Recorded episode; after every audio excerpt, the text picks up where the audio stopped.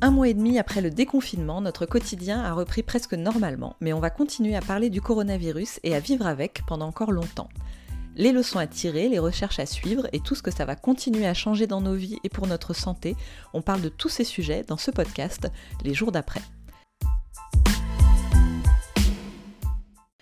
Je suis Laura Châtelain, journaliste spécialisée en santé, et dans cet épisode, je vais vous parler des innovations médicales qui ont vu le jour face à la crise du coronavirus. Si certaines recherches se sont retrouvées gelées à cause du confinement, l'ampleur de l'épidémie a aussi suscité de nombreuses initiatives et des appels à projets pour aider la recherche et les hôpitaux. Des chercheurs, des entrepreneurs ou des médecins ont dépensé ces trois derniers mois beaucoup de temps et d'énergie à essayer de trouver des solutions contre le virus. Le temps de les mettre en place et de les commercialiser, certaines innovations arriveront sans doute un peu tard pour vraiment servir pendant la crise. Mais rien n'empêchera peut-être de les utiliser plus tard, chez nous ou dans d'autres pays. Alors dans quel domaine a-t-on le plus innové et progressé pendant la crise? Comment garder et transformer ces solutions pour le futur? Et quelles leçons tirer de cette période d'innovation intense dans le domaine de la santé?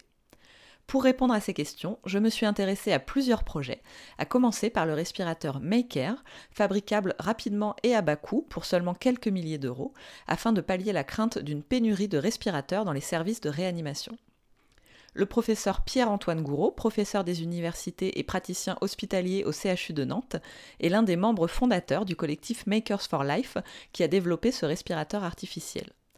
Il nous raconte la naissance du projet Maker.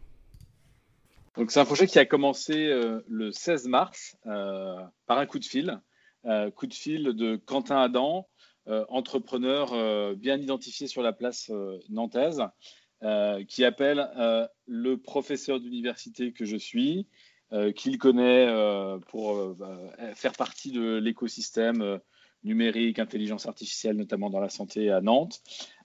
et Quentin Adam me dit, écoute, avec d'autres entrepreneurs, là, on est confiné, mais on voudrait faire quelque chose. on veut construire un respirateur. il paraît qu'il va en manquer. Et est-ce que tu peux nous aider? Euh, alors je lui dis, bah, écoute, moi, oui, j'ai cette culture d'entrepreneur qui euh, va pas euh, entendre dire non mais ça va jamais marcher, vous n'allez pas y arriver. C'est pas le style de la maison. Je lui ai dit par contre, Quentin, une machine que l'on met chez un patient, c'est un dispositif médical. il y a des difficultés techniques, mais il y a aussi une difficulté ou des obligations réglementaires. même en temps de crise, on ne peut pas passer outre. Pourquoi? Parce que dans la santé, quand on innove, et même si on innove plus vite en période de crise, eh bien, on n'innove pas sans valider. Euh, on a passé euh, quelques, semaines hein, à être sur des cycles de 6 heures 24-24, comme un, hackathon qui durait plusieurs semaines, euh, pour, résoudre cette problématique de, de respirateur, avec l'incertitude hein, dans laquelle on est encore autour de comment la, crise plonge un système de santé dans une difficulté. Et puis, euh, c'est aussi une aventure humaine absolument incroyable. Marc Julien est également membre du collectif Makers for Life et co-CEO de Diabeloop, une solution de pancréas artificiel intelligent pour les patients diabétiques. Il explique que le fait d'avoir développé le projet Maker autour d'un logiciel et en équipe avec des acteurs de la santé, de la recherche et de l'industrie a fait toute la différence. Pour rappel, le CEA dont il parle, c'est le commissariat à l'énergie atomique et aux énergies alternatives tout le monde expliquait qu'il euh, y avait à la fois un problème de lit d'hôpitaux, mais qu'il allait y avoir surtout un problème de respirateur. Puisque vous euh, vous souvenez, euh, il y a même un moment en, Espagne, ils, prenaient un respirateur et ils faisaient des déviations pour pouvoir alimenter deux, deux, patients.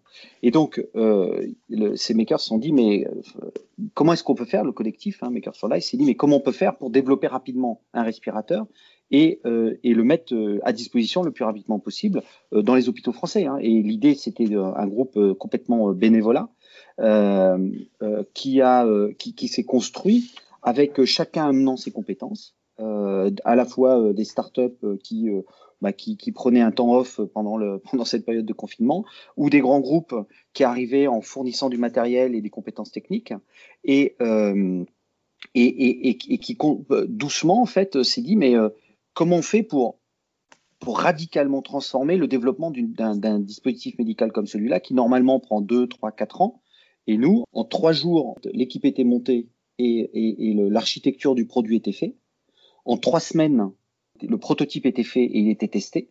Et ensuite, après, entre time zéro et le, moment où on a eu le OK de la NSM, il s'est passé trois mois. Ce qui, dans les dispositifs médicaux, est, juste énorme. Et le cœur et le pourquoi de la chose, c'est que, en fait, on a, on a tout ancré autour d'un logiciel. Et l'avantage du logiciel, c'est que si vous vous trompez, vous pouvez le changer immédiatement et très rapidement. Alors que si vous trompez sur une pièce, il ben, faut toute la refaire.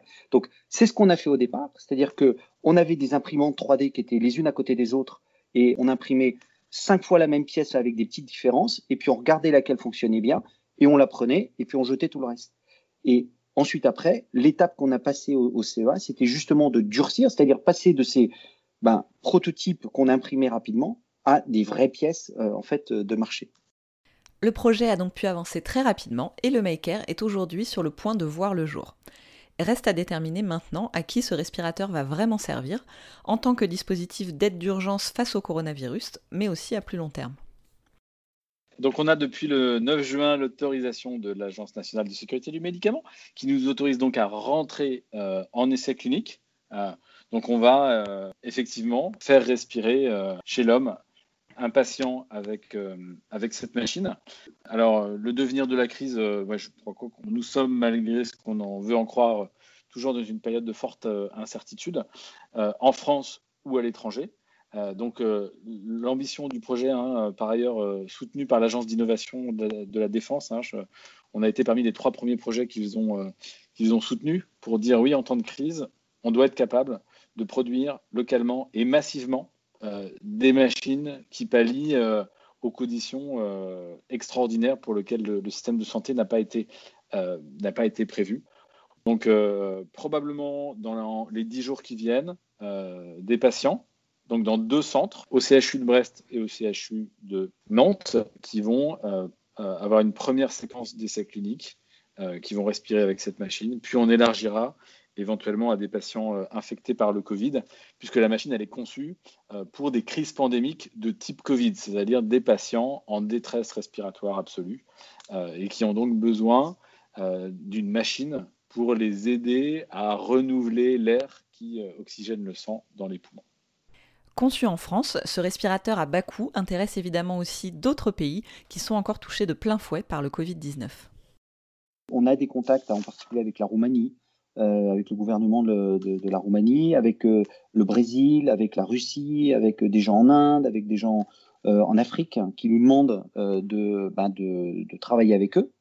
le problème, c'est que comme notre dispositif n'est pas marqué CE, donc réglementairement pas validé, ben, on ne peut pas facilement les commercialiser. Donc notre grand espoir, c'est que euh, la NSM utilise un dispositif, elle a une prérogative qui leur a été donnée pendant la période du Covid, c'est de faire ce qu'on appelle une, autorisation de mise sur le marché dérogatoire à la suite des essais cliniques. Et donc, notre espoir, c'est pouvoir avoir cette autorisation dérogatoire pour, avoir, pour pouvoir ensuite euh, aller ben, se projeter euh, soit en Roumanie parce qu'ils nous ont demandé du matériel, soit au Brésil parce qu'on sait le problème qu'il y a aujourd'hui au Brésil euh, et, euh, euh, ils, importaient même du matériel chinois qui brûlait, donc ils ont besoin de matériel pour pouvoir équiper les hôpitaux et fournir. donc ils attendent avec une impatience non déguisée que, que ben, notre système puisse avoir cette autorisation dérogatoire pour pouvoir ensuite après se projeter. Pour autant, l'autorisation dérogatoire fonctionnera aussi pour le marché français. Et si jamais, pour une raison X ou Y, eh bien, on se retrouvait dans une situation de nouveau de pénurie de respirateurs ou que des hôpitaux ou des cliniques privées avaient des difficultés d'accéder à des respirateurs, eh ben, elles pourraient euh, de la même manière euh, commander, euh, demander d'être, d'avoir une mise à disposition ce, ce, système. Cette autorisation dérogatoire, évidemment, ne, ne, nous empêche pas et ne nous, ne nous arrêtera pas de faire aussi un processus de marquage CE du dispositif pour que sur le long terme, eh bien, le système soit marqué CE comme tout bon dispositif euh, médical et qu'ensuite après, il puisse y avoir aussi, en dehors de cette activité philanthropique euh, dont que tout le monde parle, il y ait aussi potentiellement une activité commerciale à plus long terme pour que, pour que le groupe CEP puisse euh, ben voilà, commercialiser ces systèmes comme, comme ferait un groupe industriel normal. Quoi. Si ce respirateur aidera, on l'espère, les hôpitaux à mieux faire face à de futures épidémies, il y a un autre domaine auquel le coronavirus a donné un coup d'accélérateur, c'est celui des revêtements antiviraux. Des chercheurs rêvent de développer des surfaces capables de détruire le virus pour nous protéger contre sa transmission. Philippe Laval, directeur de recherche INSERM et cofondateur de la start-up strasbourgeoise Sparta Medical, travaille sur le projet Terminanion. Il nous raconte comment est né ce projet et quel tournant lui a donné la crise du Covid-19. Le début de l'histoire, c'est que depuis 2014, on, travaille sur des revêtements antimicrobiens, euh, notamment pour euh, lutter contre les infections nosocomiales et on sait qu'une infection sur deux est liée à, la présence d'un dispositif médical. Alors ça peut être un, cathéter, ça peut être un implant. Et donc nous, on développe des, surfaces antimicrobiennes qui vont euh, empêcher les, bactéries d'adhérer sur ces implants sur ces cathéters. Et euh, donc euh, au début de, de l'épidémie, on s'est rendu compte que la technologie qu'on utilisait pour les bactéries pouvait éventuellement, avec peut-être des petites modifications, mais en tout cas pouvait peut-être fonctionner contre les virus. Donc on utilise pour ça les différentes molécules avec le virus et on regarde comment ça, ça bloque le virus. Et ensuite, une fois qu'on aura identifié les meilleurs, les meilleurs candidats, on les utilisera dans le revêtement antiviral. Et on sait que sur 18 mois, on aura probablement des réponses pour savoir si notre vêtement est également antiviral et notamment contre le Covid-19. Ce sera plutôt des, revêtements qu'on mettra en place par des sprays. On pourra mettre ça sur des surfaces, notamment dans, le milieu médical, où il y a eu beaucoup de propagation du virus. Ça peut être des, surfaces, euh, bah, des, surfaces de travail utilisées par les médecins, mais ça peut être également des, canules, par exemple, ce qu'on va mettre à l'intérieur du patient pour, euh, pour qu'il respire mieux, etc. Donc c'est pour bloquer les, portes d'entrée en fait du, virus. Et on a également une idée euh, d'aller à plus long terme, aller sur un spray qu'on pourrait mettre directement dans la bouche ou dans le nez et qui permettrait de protéger les muqueuses donc euh, qui empêcherait le virus de, passer par ces voies-là. Et pourquoi pas imaginer euh, dans le futur, euh, au lieu de porter un masque, ben, on, pourrait sprayer ces muqueuses juste avant d'aller à l'extérieur, par exemple. C'est un petit peu futuriste, mais c'est pas, pas absurde. Alors, est-ce que vous pouvez nous expliquer comment cette épidémie a fait évoluer la recherche dans ce domaine des revêtements antiviraux et pour votre projet en particulier par rapport au protocole habituel? Les revêtements antiviraux, il n'y avait pas grand-chose. Euh, et les seules choses qui existent finalement, c'est des choses euh, qui sont plutôt à base de molécules assez virulentes et assez toxiques, comme euh, les molécules chlorées. Donc on ne peut pas les imaginer pour recouvrir des muqueuses, c'est pas du tout dans les perspectives. sur le coronavirus, on a vu sortir une étude, un projet de l'Université de Hong Kong sur les revêtements euh, qui sont déjà utilisés, mais qui sont justement à base de molécules chlorées. Donc c'est plus euh, pour protéger des, des poignées, des, tables, etc. Nous, on est plus sur le matériel médical et le patient. Nous, quand on a, quand, on a réfléchi à ça, il y, avait un, appel à projet de l'ANR qui s'appelait donc euh, Flash Covid. Et donc c'était l'avantage, c'était un système vraiment pour accélérer la recherche c'est-à-dire que d'habitude, ces appels à projets, ça prend pratiquement, entre le moment où on écrit le projet et le moment où on reçoit l'argent, ça prend pratiquement une année. Et là, on a été sur un processus qui a dû prendre euh, euh, deux mois, je crois, même moins, presque, presque uniquement un, mois, et avec les premiers financements qui sont arrivés. Donc c'est vrai qu'il y a eu euh, une accélération incroyable, on n'a jamais vu ça. Nous, ça, ça nous a allégé tous les processus. Euh, qui sont d'habitude très longs, de sélection qui sont très très longs, de mise en place, ça prend, ça prend des mois et, là on est allé sur des périodes très très courtes. Je pense qu'on a appris beaucoup de ces, de ces, ces processus de sélection de financement. Euh, je, parle en mon nom, mais je pense que l'administration et les autorités se sont aperçues que finalement on, pouvait faire les choses beaucoup plus simplement et beaucoup plus rapidement. Euh, ça marchait très bien aussi et c'était plus efficace. J'espère que la recherche en tout cas va en bénéficier pour aller plus vite, euh, en tout cas dans les moyens de financer les, choses. Avec des travaux qui devraient quand même encore durer une quinzaine de mois avant d'envisager une éventuelle commercialisation, le risque, c'est évidemment que le coronavirus ne soit plus qu'un souvenir au moment où ce revêtement antiviral sera disponible. mais Philippe Laval explique que son projet pourrait bien sûr être adaptable et servir aussi pour d'autres épidémies. La méthode qu'on met au point, elle serait vraiment générique. Elle serait pas uniquement contre ce virus-là, mais elle serait euh, probablement contre les prochains virus. Euh, donc euh, c'est pas pas du tout spécifique de celui-ci. On a également mis dans notre projet, on a mis une une phase de recherche en intelligence artificielle. Et le but de l'intelligence artificielle, justement, c'est de pouvoir prévoir euh, les meilleures molécules contre les prochains virus et avoir comme ça un temps d'avance. C'est-à-dire que quand on aura un autre virus qui sera un peu différent du, Covid-19, eh bien, on, pourra, avec l'intelligence artificielle, très rapidement euh, envisager déjà des solutions au lieu d'attendre de faire des expériences et prendre du temps. Donc, euh, voilà, c'est ça, ça l'idée, c'est vraiment pas du tout se concentrer que sur ce virus, mais pouvoir avoir des armes pour les prochains virus.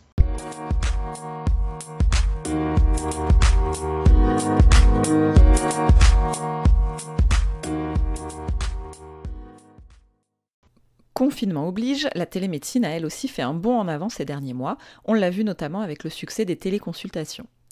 Franck Mouton est président de l'association France Biotech qui soutient les entrepreneurs de l'innovation en santé. Il a participé pendant le confinement à la mise en place d'une coalition innovation santé autour de solutions de suivi médical à distance destinées aux patients atteints de maladies chroniques. La semaine juste avant le confinement, on a été contacté euh, côté France Biotech par un certain nombre de médecins euh, qui nous demandait si euh, il y avait des innovations qui pouvaient être implémentées rapidement sur le terrain et qui permettent aux patients à risque, et les patients à risque étaient les patients atteints de maladies chroniques, euh, de passer le moins de temps possible en milieu hospitalier pour deux choses. La première, c'est qu'il y ait une continuité des soins, qu'il n'y ait pas une perte d'opportunité de prise en charge, d'une part, et d'autre part, qu'on ne les expose pas à un surrisque euh, à la présence du Covid. Et en gros, euh, euh, si, je reprends, si je reprends certains de leurs termes, c'était de dire, au lieu de passer deux jours d'hospitalisation, s'ils pouvaient passer deux heures, ça serait pas mal. Ça a commencé par un appel à manifestation d'intérêt pour identifier des innovateurs qui pouvaient effectivement apporter des solutions de cette nature. Et puis, quelques jours après, Olivier Nataf, qui est le, président d'AstraZeneca France, euh, m'a contacté en me disant euh, Je trouve ça super, euh, moi je suis prêt à, transformer l'appel à manifestation d'intérêt en appel à projet. Et en discutant, on s'est dit mais pourquoi, pourquoi ne pas construire une coalition? Et donc on est parti là-dessus. Et en quelques jours, on a réussi à agréger autour de, des, quatre fondateurs, donc France Biotech, Medtech in France, France Digital et AstraZeneca, une cinquantaine d'acteurs avec un principe qui était très simple et qui a très très bien marché, qui consistait euh, à continuer cet appel à manifestation d'intérêt, c'est-à-dire d'identifier des innovateurs qui étaient capables de proposer des solutions, de développer une plateforme qui en fait mettait en commun les euh, innovateurs avec les utilisateurs. À terme, euh, il y aura une vingtaine de projets financés il y a eu 405 projets qui ont été euh, proposés. C'est quand même important de voir que cette coalition, elle a permis plusieurs choses. Elle a permis évidemment euh, de proposer des solutions euh, pour les soignants, les aidants et les patients, immédiatement opérables sur le terrain. Elle a permis aussi à des entreprises innovantes dans le domaine de la santé, et en particulier de la santé digitale, de continuer à développer des activités et à réaliser du, business avec la pharma. Euh, et euh, de pouvoir implémenter directement leurs solutions. Il y a eu des accélérations réelles d'implémentation sur le terrain euh, à travers cette coalition. Et donc, concernant les, les exemples, vous avez par exemple Biosensi, un bracelet connecté qui permet d'enregistrer énormément de paramètres qui, pour les malades atteints de maladies chroniques et en particulier maladies pulmonaires, euh, c'est la possibilité effectivement d'avoir un suivi à distance et d'éviter cette prise de risque euh, du, suivi euh, directement au milieu hospitalier. Domicalis est une solution qui s'est adressée aux, hôpitaux privés pour un suivi post-opératoire pour éviter justement que ces patients-là nécessitent une prise en charge lourde de suivi post-opératoire et ça, c'était dans l'objectif de désengorger le système de soins pendant cette période. Deux exemples de projets parmi beaucoup d'autres qui concernent par exemple le soutien psychiatrique à distance, le suivi médical par SMS ou des activités en ligne proposées aux malades atteints de cancer. La télémédecine a donc montré toute son utilité en période de confinement et gagné beaucoup de terrain. Franck Mouton parle même de véritable révolution. Pour moi, effectivement, il y aura un avant et un après Covid sur ce sujet-là, parce que les utilisateurs ont vu le bénéfice d'optimisation du parcours de soins à travers la santé digitale. Et donc oui, je pense que ce sera au-delà d'un accélérateur, il y a une vraie prise de conscience. C'est-à-dire que la période de crise a matérialisé ce besoin parce qu'il fallait effectivement désengorger le système de soins, il ne fallait pas perdre l'opportunité d'être pris en charge.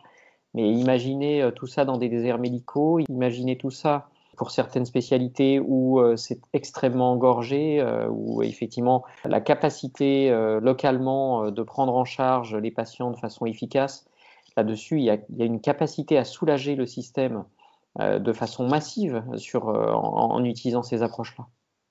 Il reste évidemment beaucoup de choses à faire parce que aujourd'hui, ça va être comment notre système de soins prend en charge ces innovations, quelles vont être les modalités euh, de remboursement, quelles vont être les modalités de financement de ces innovations. Donc je pense qu'il reste plein de questions sur ça. On espère effectivement que le Ségur va, va, aussi se poser ces questions-là, c'est-à-dire comment on intègre euh, dans les parcours de soins les innovations euh, qui sont aujourd'hui développées, qui seront demain les solutions de santé. Malgré ses nombreuses conséquences négatives, la crise du coronavirus aura au moins servi l'innovation dans certains domaines de la santé, avec des protocoles accélérés et de gros gains de temps pour voir aboutir les projets. Les soignants en ressortent avec de nouveaux outils et de nouvelles méthodes pour répondre à nos problématiques de santé.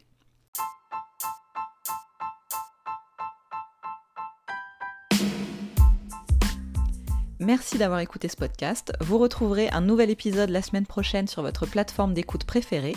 N'hésitez pas à vous abonner et à le partager autour de vous et sur les réseaux sociaux si cet épisode vous a plu.